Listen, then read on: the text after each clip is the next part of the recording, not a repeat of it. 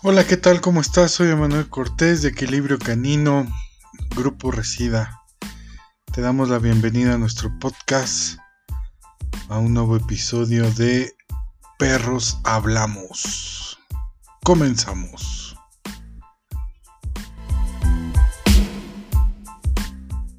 ¿La lula espuma crees, o sea, puede funcionar o no? No, el hula espuma no, porque es una este, de compresión muy baja. Ajá. Los que son de alto, este, ¿cómo se llaman? Este, Pues sí, de hay de comprimidos. ajá. ajá, Esos pueden funcionar, pero el problema de eso es que son muy duros. O sea, por eso el FOMI, o bueno, el Memory Foam, perdón, el FOMI. Ajá, El Memory Foam es como lo más adecuado, claro.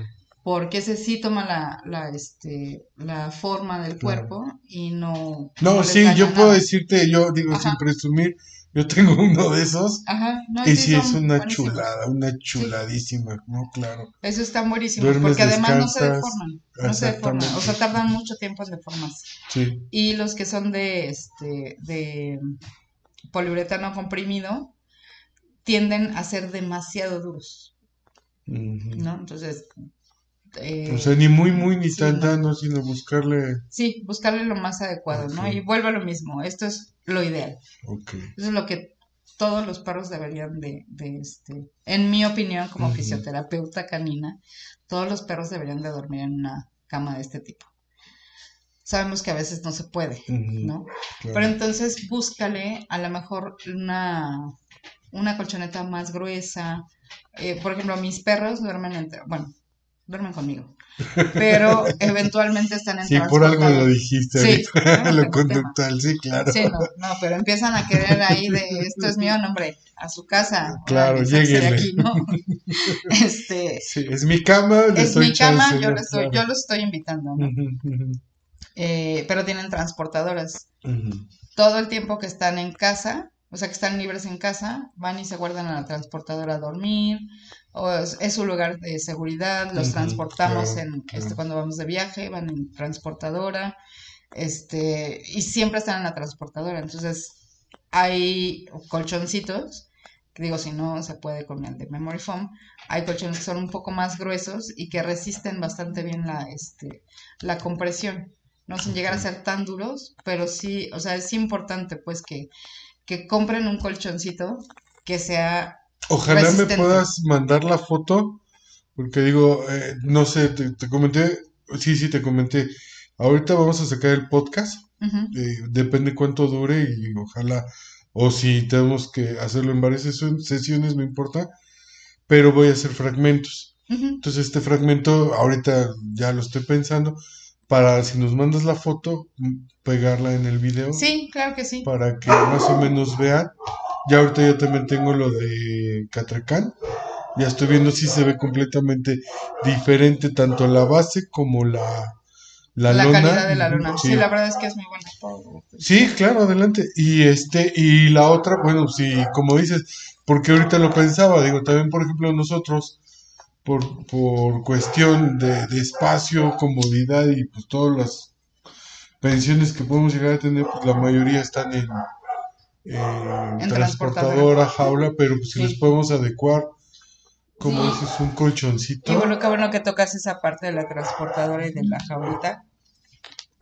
Ahí también es bien importante que las jaulitas tengan un piso firme, que no tengan la reja directamente las patas. a la Como reja. esa, esa no. Exactamente. Ok, Esa charola tendría que ir arriba. arriba, y eso se puede resolver muy fácil, ¿no? Le metes un cartón grueso y su camita encima. O, y se le, o le quitas la, la rejilla de abajo, ¿no? Que quede la, No sé si se les puede quitar la... Sí, creo que sí. ¿Sí? Bueno, no, no sé.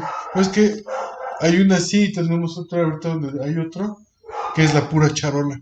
No tiene la... Sí, es que no creo que no a todas se les puede quitar. Ok.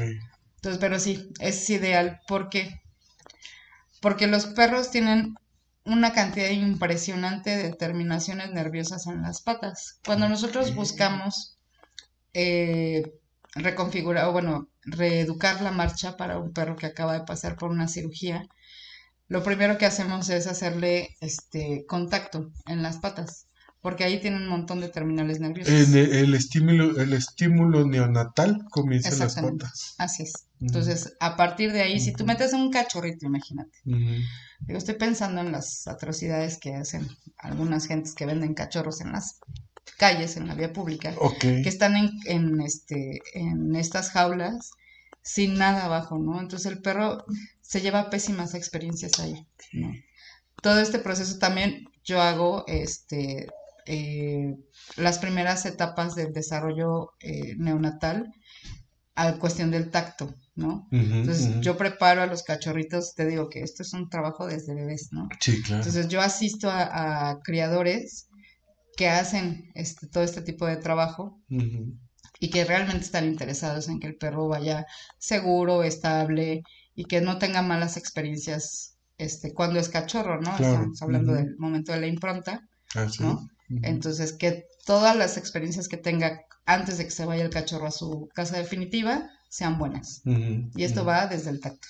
¿no? Claro. Desde que recién nacen, este, tú no puedes tocar al cachorro porque pues está con su mamá, ¿no? O sea, tú no lo tocas, lo cambias de lugar al mejor y tiene que ser un tacto muy suave, que no se asuste, que no lo subas a, este, que no lo eleves, por ejemplo, porque pues es como si te suben a ti al quilagüea, ¿no? O sea, Sí, así, claro, así de raro, ¿no? claro. Wow. Y cuando los ponen en estas rejillas, el perro está súper incómodo. O sea, está percibiendo todo lo negativo de ahí. Sí, porque no ti- tiene cero estabilidad, Claro, claro. no tiene un desarrollo este eh, neurológico todavía bueno, desarrollado, pues es un cachorro, y obviamente todo eso le va a ir afectando en un futuro, ¿no? Entonces, a lo mejor tú de entrada dices, ah, no le pasa nada, ¿no? O sea, pues los perros caminan por donde sea. Ajá. Sí, pero eso se puede convertir en un problema conductual más, más adelante, ¿no? Que haya, este, no sé, una reja en la que pases de las del metro, ¿no? Y el perro no pase por ahí ni por equivocación y se asuste y ladre, y si tú lo quieres obligar a pasar, te muerda, ¿no? Entonces son experiencias que ellos van tomando desde muy pequeñitos y que se puede este, convertir en un problema conductual importante. Claro. Y ya, bueno, sí, de entrada conductual, pero también a la larga viene, como lo dices, ¿no? Fisiológicamente también ya le estás sí. provocando Sí, porque incluso daños irreversibles. hay veces que los cachorros no, este, al no tener esta estabilidad al caminar, empiezan a evitar caminar, ujú.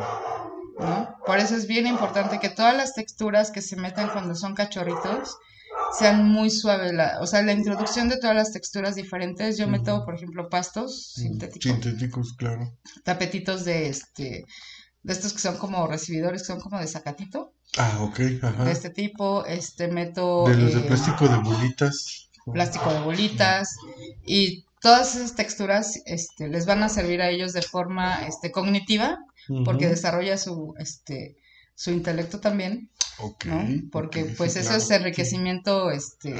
Ambiental. ¿no? Entonces eso les va a ayudar para muchas cosas. Yo insisto mucho en que los ejercicios, el acondicionamiento físico y el masaje no nada más te sirve para fortalecer los huesos y las articulaciones y los músculos y demás, no. También te sirve para hacer perros seguros, ¿no? Para, mm, Sí, claro. te comentaba que a mí me ha funcionado muchísimo para, este, estabilizar a perros reactivos, ¿no? Perros que tienen miedo. Un perro reactivo normalmente es por miedo. Claro. Entonces, si tú le vas enseñando cosas nuevas al perro y que le da seguridad, pues obviamente va a disminuir su miedo Ujú. y va a estabilizarlo Sí, entre más seguro se haga, es decir, yo tengo que hacerla de pedo, ¿no? Exactamente, ¿no? Entonces, claro. a- para eso también funciona mucho. Y esto desde cachorritos, desde cachorrititos. Sí, Hay, sí. este, por ejemplo, los perros que son de trabajo, ¿no? Perros que los ponen a caminar en, en PET, en escombros y demás, sí está perfecto, pero tienen que empezar desde, desde que están recién nacidos, ¿no? Cambiarles todas las texturas para que cuando se enfrenta a una textura aversiva, es un perro seguro, no nada. Él ya sabe cómo tiene que Inclusive sabe cómo apoyarse, sabe, ¿no? Ya estuvo midiendo las texturas, sabe cómo Así es. equilibrarse, cómo Así es. conducirse, ¿no? Sí, sí, sí, esto es como una, eh, pues sí, es una idea muy innovadora Y a lo mejor por eso te veo que todo el mundo me tiraba un poco de loca por dice, por favor, ¿quién va a hacer esas cosas, no?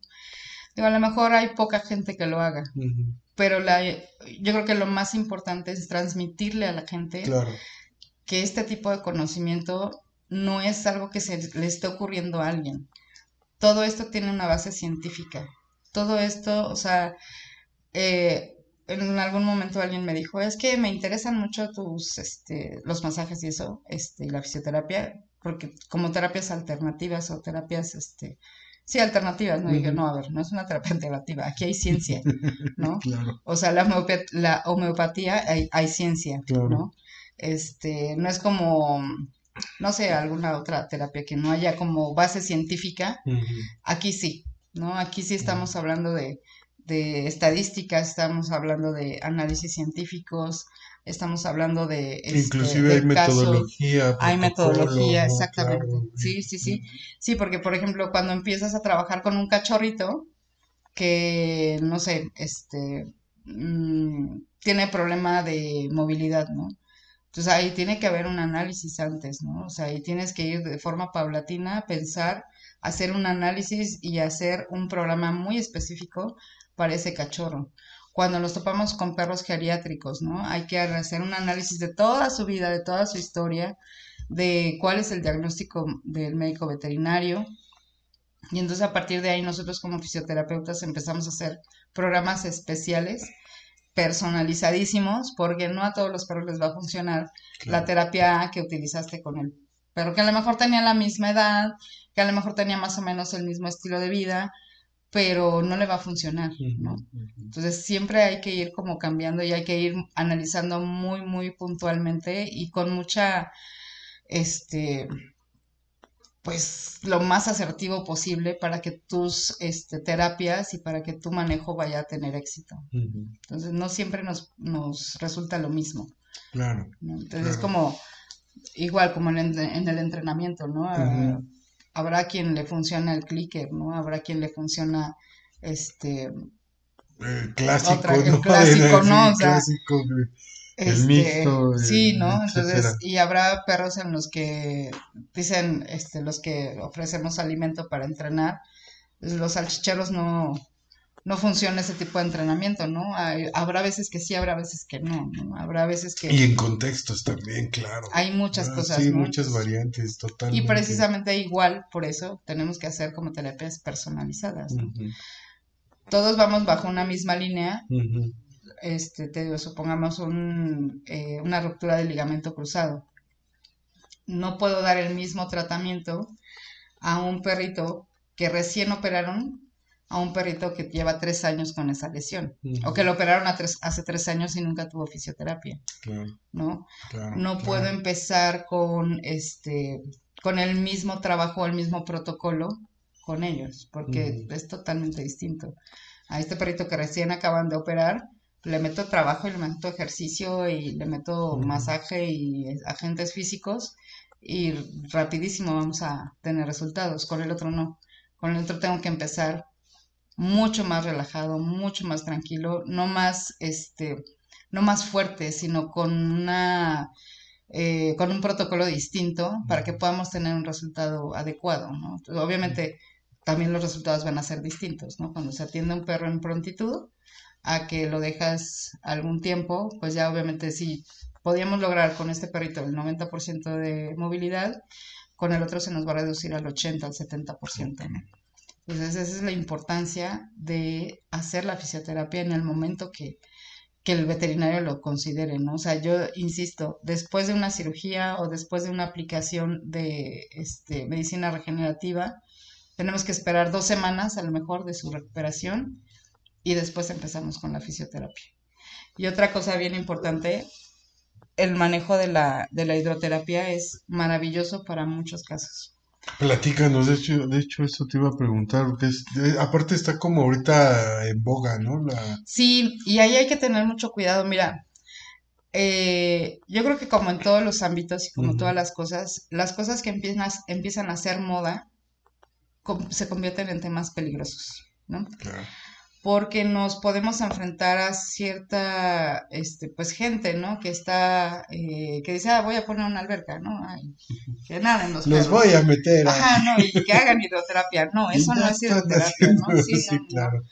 Entonces, la hidroterapia como tal, eh, sí tiene que llevar protocolos también. Ujú. Necesitamos que el agua esté a cierta temperatura para que funcione Ok, el- claro. los ejercicios allá adentro. Que sería como tibia. O- Sí, el agua tiene que estar a 30 grados más o menos, de 28 a 32 grados este, de temperatura, que es tibia, es tibiecita, este, y se tienen que hacer eh, análisis también antes de que entre un perro. Supongamos que me llega a una guardería un perrito que tiene un problema este, cardíaco, pero nadie me dijo que tiene un problema cardíaco, que los dueños se les olvidó, no. O sea, O no- ni siquiera lo o saben. ni siquiera ¿no? lo Sí, sabía, sí, ¿no? Entonces, si tú metes a ese perro a nadar a libertad, este, Se te va a le va a pasar ahí, algo, ¿no? claro. ¿Cómo tienes que hacer un análisis ahí? Es meter a un solo perro a que entre al agua. Tú tienes que estar acompañándolo y tienes que estar pendiente Dentro toda dentro de la alberca. Eso es lo que yo hago, estar dentro de la alberca con el perro y ver sus reacciones.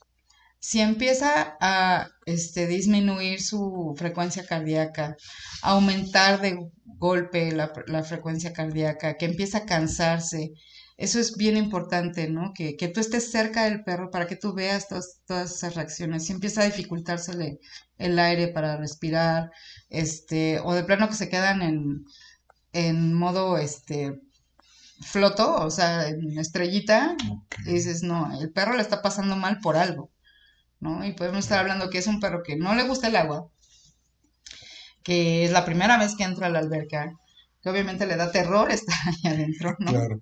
Entonces tienes que tener como mucho cuidado en eso, ¿no? Entonces por eso para mí es súper importante la capacitación de toda la gente que tiene albercas o que tiene cualquier tipo de servicio en sus guarderías, este, y que más tienen alberca, ¿no? Entonces, todos los perros van a eh, actuar de forma diferente.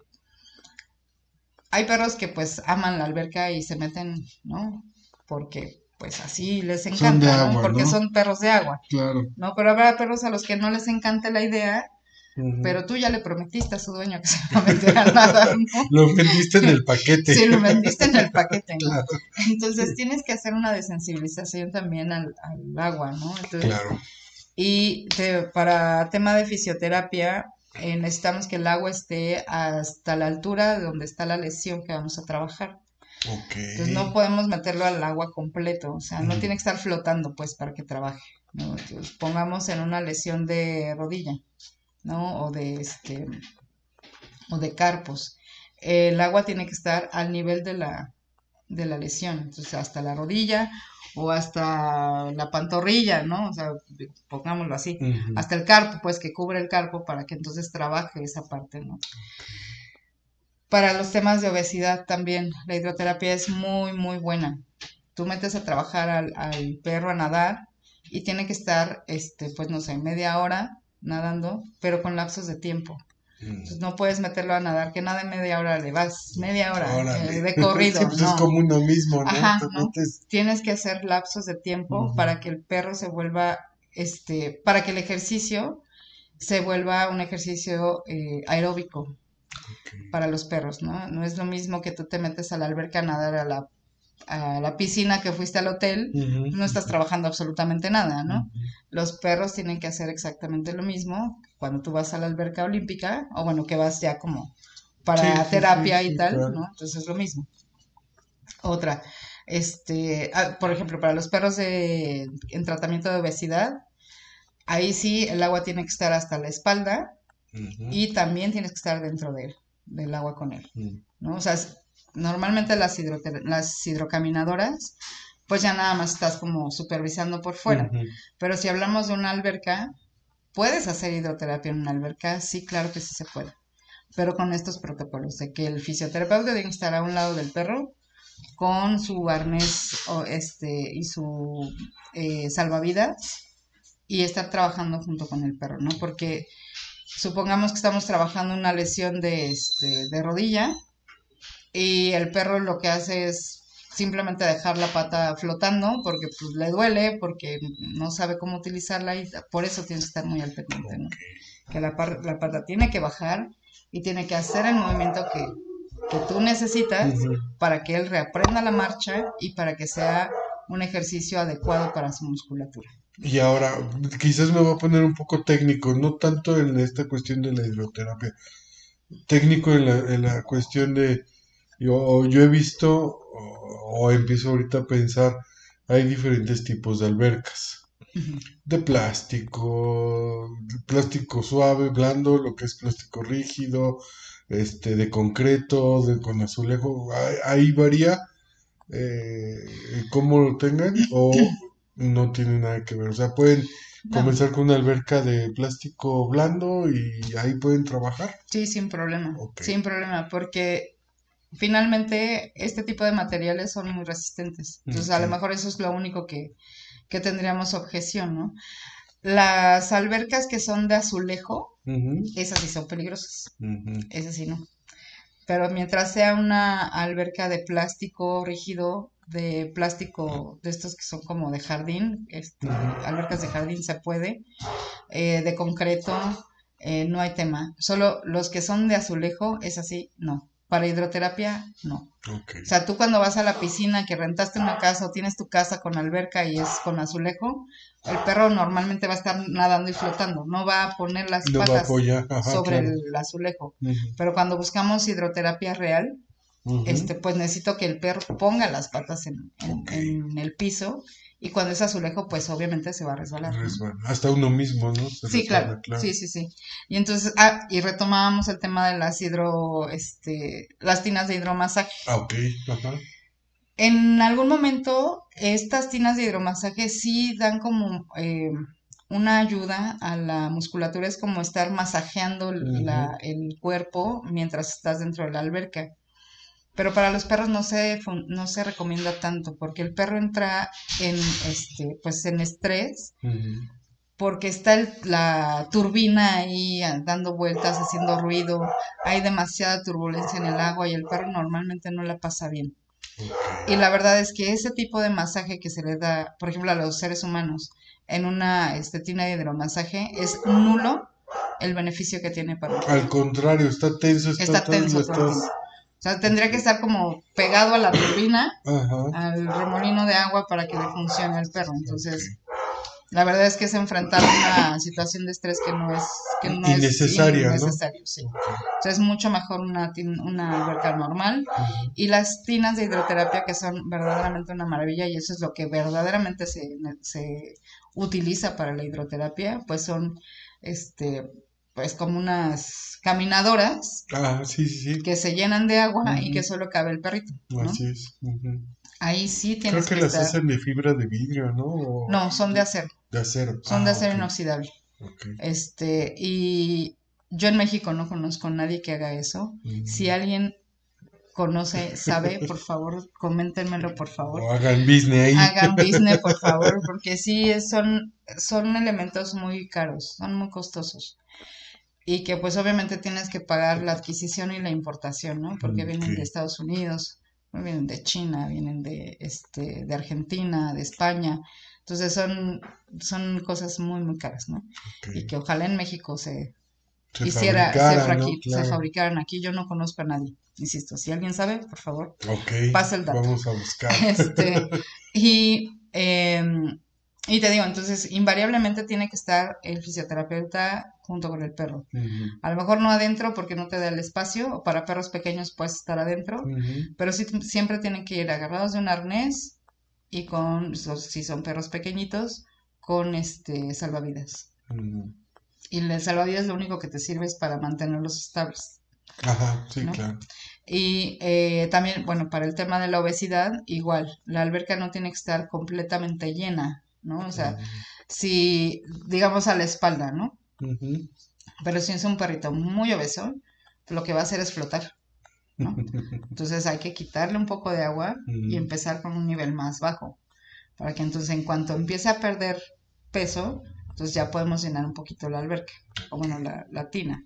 este, y así, porque si no, pues va a flotar todo Y el esto tiempo. es la misma lógica, o quiero entenderlo, que es como cuando uno se mete una alberca, que vaya, que no, no está a tu nivel, de tu altura, pero quedas, este, ahora sí que estás parado sobre ella, y es cuando empiezas a caminar, cuando sientes el agua, cómo te va Ujú. recurriendo y todo esto. Sí, es el beneficio de la hidroterapia, pues es la presión que ejerce el agua en tu cuerpo, ¿no? La presión hidrostática, esa es la que hace su trabajo. Y entre más presión, más fuerza vas a Ujú. necesitar para moverte. Claro. Entonces, por ejemplo, si yo lleno una alberca y meto a un perrito de cualquier tamaño y empieza a flotar, no hay presión hidrostática, porque no está haciendo una fuerza que yo que le sirva a los músculos, ¿no? Simplemente está nadando, ¿no? Eso es lo que se busca en perros para este eh, control de peso, que naden, eso sí, que naden un poco. Pero los que necesito que, por ejemplo, hagan fuerza en las extremidades anteriores o posteriores, necesito que hagan más presión y que Ujú. justo en ese lugar es que, ha- donde- que haga eh, la fuerza muscular. ¿no? Perfecto, ok, ok. Muy bien. No cualquiera puede, digo, más bien, digo, nuestro querido México, todos lo, lo podrían hacer, pero no cualquiera sabe hacerlo, ¿no? No, no Sí, cualquiera. y es lo que te decía yo, este, cuando algo se empieza a hacer moda, empieza a ser peligroso, porque entonces todo el mundo eh, con Lo una alberca hacer, podría vender, hacerlo, ofrecer. ¿no? Y a lo mejor con estos tips que yo estoy pasando ahorita digan, ah, ya sé cómo hacerlo. No, no es así, no. Sí, La verdad es que no es tan fácil. Porque en algún momento vas a tener alguna repercusión en la salud, ¿no? Es como, eh, híjole, es que no sé cómo ponerte un ejemplo. eh, cuando se empezó a utilizar el collar de castigo, ¿no? Ok, En un momento era la panacea, ¿no? Era, wow, ya tenemos el control conductual, del- negro el lo hilo negro lo descubrimos, ¿no? O sea, de aquí para el real ya no vamos a necesitar ninguna herramienta más, ¿no? Pero entonces se empieza a viciar. Ujú, ujú, Por como es la, la panacea y es lo que soluciona los problemas de conducta, ujú. cualquier persona sin capacitación empieza a utilizar el collar de castigo. Y entonces te llega a ti como entrenador un perrito que dice, no, es que empezaron a entrenar con collar de castigo y ahora se quiere comer a todo el mundo, ¿no? Claro, ¿Por qué? Porque hubo un mal manejo, porque alguien sin conocimiento utilizó esa herramienta. Es lo mismo. Entonces yo, le- eh, eh, hay casos, por ejemplo, que dicen, ah, es que yo puedo comprar la alberca, yo puedo comprar el, electro- el electroestimulador y con eso darle terapia a mi perro, ¿no? Eh, no, no, Claro, porque tienes que saber un montón de cosas, ¿no? claro. Tienes que saber cómo se utiliza, para qué lo vas a utilizar, qué, este, Tiempos, es todo, Exacto, todo, exacto. Tienes que saber las configuraciones, por ejemplo, del el electroestimulador, las configuraciones de energía que tienes Ah, que, sí, claro. que utilizar para tal o cual padecimiento, ¿no? No es lo mismo utilizar un EMS, que es lo que, no, un TENS, perdón, que es lo que más se utiliza, a otra, y vienen un montón de cosas ahí en el, en el aparatillo, que "Ah, ahora vamos a utilizar este a ver qué se siente, ¿no? O sea, no, no es así. Este me gustó, se lo voy a poner. Ajá, exacto, porque mira, a lo mejor para, este, pensando en, en seres humanos, dices, ah, pues yo me lo pongo y yo siento que se siente rico. Y ya sentí que este sí me gusta, este no me gusta, ¿no? El perro no te puede comunicar eso. Claro. O sea, te comunica y te avienta una mordida, ¿no? Y tampoco está padre, ¿no? Que pase el perro por una, un estrés innecesario Claro. por alguien que no sabe utilizar una herramienta, ¿no? O que no sabe utilizar un, un medio físico. Es lo mismo con, con la alberca, ¿no? Entonces te decía, ¿hay albercas recreativas y les funcionan los perros? Claro que sí. Y está padrísimo que se vean las albercas Ujú. recreativas y que si en la guardería te ofrecen, tenemos alberca, ahí van a entrar una vez a la semana a nadar y todo, ah, pues qué padre, porque van a convivir y sí, pero de eso a que ofrezcas este una hidroterapia, hay una enorme diferencia, ¿no? O sea, eso sí es, yo en todos los videos, hoy subí un video donde al final pongo, todos estos ejercicios se tienen que hacer bajo Ah, sí, supervisión sí, de sí. un especialista, porque igual me han preguntado en redes sociales, ¿no? De, oye, ¿y qué me sugieres para un perrito de estas características, ¿no? No, no te puedo sugerir nada. O sea, perdón, puedo ser grosera y como quieras, pero yo prefiero decirte la verdad, ¿no? O sea, yo no te puedo sugerir, hazle un ejercicio así, hazle un masaje acá, este, empieza a trabajar esto, o sea, no. Porque yo ni sé el caso, ni he visto a tu perrito, ni le, ni le he dado una evaluación física y no sabemos qué otros sistemas estamos comprometiendo al decirte empieza a hacer ejercicio, ¿no? Claro.